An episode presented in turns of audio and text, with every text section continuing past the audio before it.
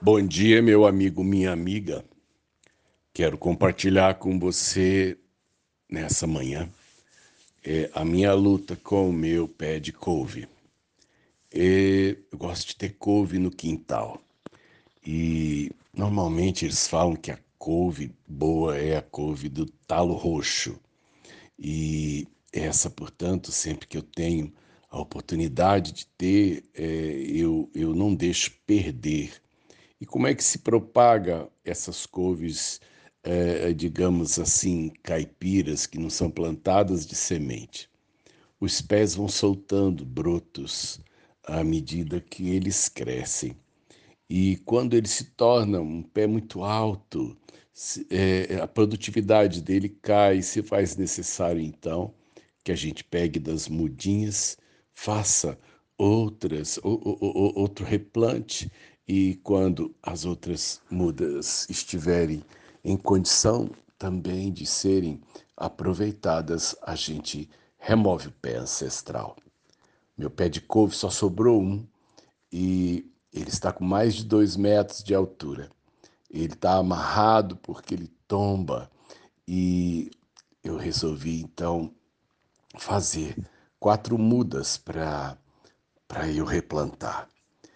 Mas as mudas, pelo fato dele estar muito alto, as mudas ficaram muito pequenas, elas ficaram, portanto, frágeis.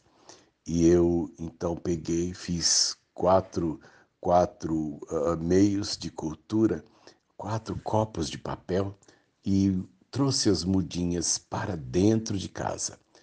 Elas ficam ali de frente à, à, à janela da cozinha, onde recebem o sol e ali também eu vigio, portanto, a hidratação, porque é, até que elas formem as raízes, elas ficam muito sensíveis à falta d'água. E de cara, é, duas mudinhas morreram. Então significa que aquilo que era o meu propósito, de que se tornasse uma coisa produtiva, elas morreram e sobraram, portanto, duas, eu perdi 50% da minha tentativa. Mas em cima das duas que sobraram, eu tenho mantido cuidado. Mas minha esposa anteontem disse para mim assim: Você sabia que as borboletas já botaram ovos nas mudinhas e que já tinha lagarta? Eu falei: Eu descuidei.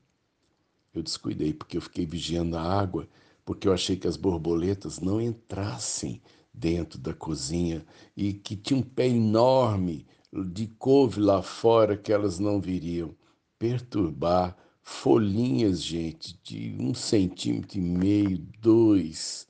Mas aconteceu. Nas duas sobreviventes da minha plantação de couve, haviam lagartas comendo as folhas. Nessa manhã, eu queria prosseguir um pouco das inquietações do meu coração a respeito da geração que nós estamos plantando. É, algumas, algumas tentativas se perdem, infelizmente, porque elas não formaram raízes. Elas estavam vivas enquanto estavam grudadas no pé antigo, mas quando eu as coloquei na terra, elas não formaram raízes. Sem raízes, as mudas novas simplesmente morrem. E isso, portanto, raiz vem da palavra grega radice, e daí a palavra radical. Radicalizar significa enraizar.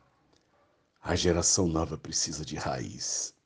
A geração nova precisa estar firmada em alguma coisa, porque enquanto elas é, essa geração ela precisa firmar-se. Elas, se não tiver raízes, elas, na hora da primeira necessidade de viverem por si, elas secam e morrem. E segundo, vigiem borboletas. A gente acha que está tudo bem, que os meninos estão lá no quarto, estão dentro da segurança da nossa casa, mas a gente não sabe como as borboletas chegam e que valores ou ideias estão sendo colocadas de forma imperceptível na cabecinha deles. E às vezes, quando a gente percebe, o estrago está feito.